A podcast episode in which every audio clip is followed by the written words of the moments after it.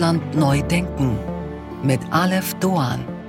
Einen wunderschönen guten Tag allerseits. Willkommen zu unserem Audio-Wochenendmagazin. Wie schön, dass Sie dabei sind. Wir denken heute nach über Meghan und Harry, ihre Netflix-Doku und den Trend der Selbstnarration. Wir empfehlen Ihnen Kunst, die sich selbst auf den Arm nimmt. Und in der Stilfrage feiern wir überschwänglich die Freundschaft. Doch davor widmen wir uns Weihnachten, dem Glauben und der Kirche. Von draußen vom Walde komme ich nicht her und trotzdem muss ich Ihnen sagen, es weihnachtet sehr. Der dritte Advent steht vor der Tür, liebe Hörerinnen und Hörer, und es ist auch für uns im achten Tag an der Zeit, sich dieses Themas einmal anzunehmen. Ich weiß nicht, was Weihnachten Ihnen bedeutet. Geschenke, Glühwein und Plätzchen, Familie, Festessen und das Aufbrechen lang verdrängter Konflikte oder die Weihnachtsgeschichte, Krippen und ein Kirchenbesuch. Um letzteres soll es heute gehen. Auch wenn es sich manchmal anfühlt wie ein durchkommerzialisiertes Festival der Eitelkeiten, ist Weihnachten natürlich ja schon das Fest des Christentums zur Geburt Jesu Christi. Wie gut lässt sich diese Geschichte eigentlich noch erzählen? Wie erzählt man seinen Glauben heutzutage überhaupt? Wie lebt und arbeitet es sich in diesen Zeiten als Pastorin der evangelischen Kirche? Und wie kann, wie lässt sich eine Zukunft denken, in der niemand mehr glaubt? Meine Damen und Herren, Josephine Teske.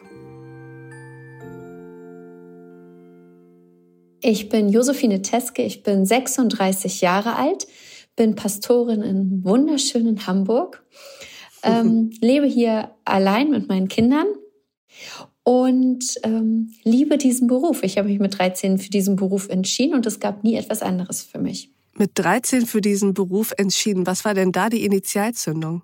Oh, die war, ähm, ich war auf einer Jugendfreizeit mit der Kirche und da lief The Eye of the Tiger aus dem Rocky-Film.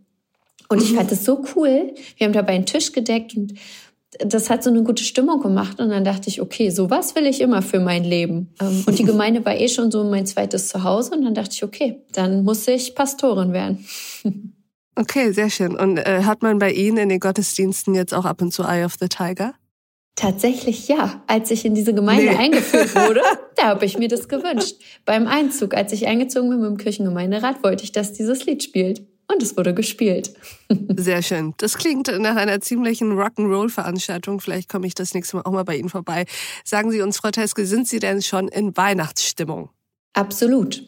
Also zu Hause ist natürlich alles schon geschmückt. Und als Pastorin ist es ja jetzt meine Hochzeit im Jahr. Mhm. Und man könnte es Weihnachtsstimmung nennen oder Weihnachtsstress. Je nachdem. Okay, was überwiegt im Moment? Äh, der Weihnachtsstress. Also okay. ich habe mir heute meine Liste gemacht mit allen Gottesdiensten und Andachten, die ich noch vorbereiten muss bis zum Anfang Januar. Und das sind tatsächlich noch eine Menge. Wie feiern Sie denn eigentlich Weihnachten? Also angenommen, der ganze Stress ist jetzt mehr oder weniger hm, erledigt. Die Dinge, die Sie noch vorhatten, sind abgehakt und jetzt ist Heiligabend. Wie sieht Weihnachten bei Ihnen aus? Also Heiligabend ähm, achte ich immer darauf, dass ich nicht zu spät zu Hause bin. Und dann ähm, komme ich nach Hause meistens von den Gottesdiensten. Die Kinder sind schon total aufgeregt. Und dann öffnen wir die Geschenke und essen Käsefondue. Und dann ähm, sind die Kinder mit den Geschenken beschäftigt und ich tatsächlich kaufe mir jedes Jahr zu Weihnachten ein Puzzle mit so 1000, 2000 Teilen. Okay. Weil das mein ähm, Runterkommen ist. Also ich habe am ersten Weihnachtsfeiertag meistens nochmal einen Gottesdienst und danach habe ich erst frei und danach habe ich auch keine Energie mehr. Also ich könnte da ja. nur noch rumliegen tatsächlich und schlafen. Ja, und um das alles so sacken zu lassen, was in den letzten Wochen war, brauche ich irgendwas Meditatives. Und das ist das Puzzeln. Und dann braucht man mich auch zwei, drei Tage nicht ansprechen. Damit kann ich mich identifizieren. Ich puzzle auch wahnsinnig gerne. Für mich ist es, wenn man unterwegs ist, habe ich tatsächlich eine Alternative, weil es ist ja auch nicht immer einfach, so ein Puzzle mit sich rumzuschleppen und überall auszubreiten.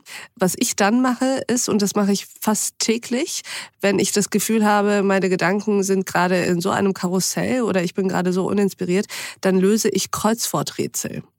Das hat bei mir die gleiche Wirkung im Kleinen, was ein Puzzle im Großen hat. Mhm. Ich habe auch Kreuzworträtsel meine Zeit lang richtig gern gelöst, aber haben Sie auch die Erfahrung, wenn man es dann eine Weile nicht macht, irgendwie kommt man dann nicht mehr auf die Sachen? Gut, ich mache es tatsächlich sehr, sehr häufig, deswegen hatte ich das Problem noch nicht. Aber ja, das sind beides irgendwie Dinge, mit denen man sich sehr fokussiert beschäftigt, ohne dass sie einen mit Reizen überfluten. Das ist irgendwie so eine, so eine ganz, ganz interessante Kombination. Apropos Reize und Überflutungen. Frau Teske, wir wollen heute mit Ihnen über hm, Religiosität sprechen, über Religiosität auch in Zeiten der, wenn man so will, Postmoderne. Und Sie sind, Sie haben es eben gesagt, Pastorin in der Nordkirche. Und ich würde ganz gern zu Beginn mal von Ihnen wissen, das klingt vielleicht nach einer komischen Frage, aber die ist wirklich ernst gemeint. Wie fühlt sich das eigentlich an? Also fühlt man sich in einer Stadt wie Hamburg als Pastorin hm, wie eine Vertreterin einer aussterbenden Spezies oder wie das Orchester auf der sinkenden Titanic. Ich meine das gar nicht provokant, sondern wirklich ganz, ganz ernst. Ja, also tatsächlich gibt es immer wieder auch in meinem Pastorinnenalltag so Momente, da sticht es. Also nehmen wir das Beispiel Beerdigung. Mhm. Und da merke ich das äh, sehr doll, dass wir sozusagen naja, vielleicht Traditionsverlust, vielleicht wäre das auch ein richtiger Begriff dafür, so ein Traditionsabbruch, Traditionsverlust in der Kirche erleben, was ja dann auch in der nächsten Konsequenz ja. was mit Bindungen zu tun hat. Es gibt jedes Mal eine große Irritation für mich, wenn ich anfange, das Vaterunser zu beten. Und dann muss ich erst einmal hören, betet heute ja. überhaupt jemand mit?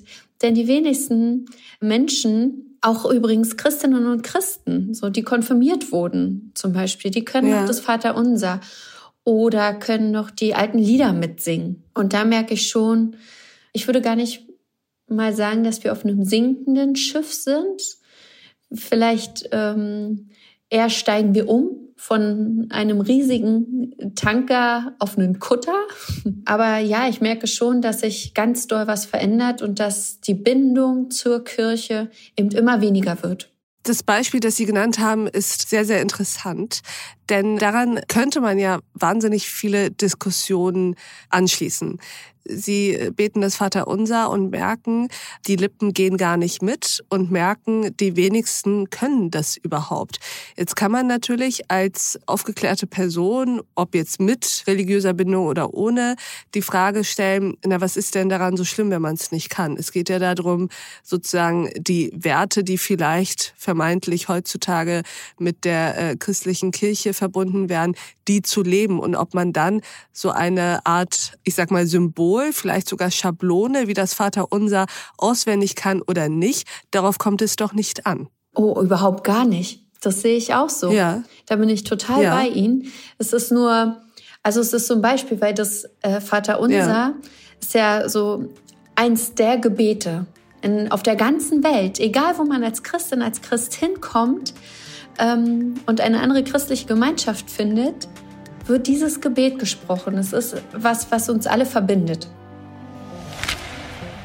Diese Folge in voller Länge finden Sie auf thepioneer.de oder in unserer Pioneer App.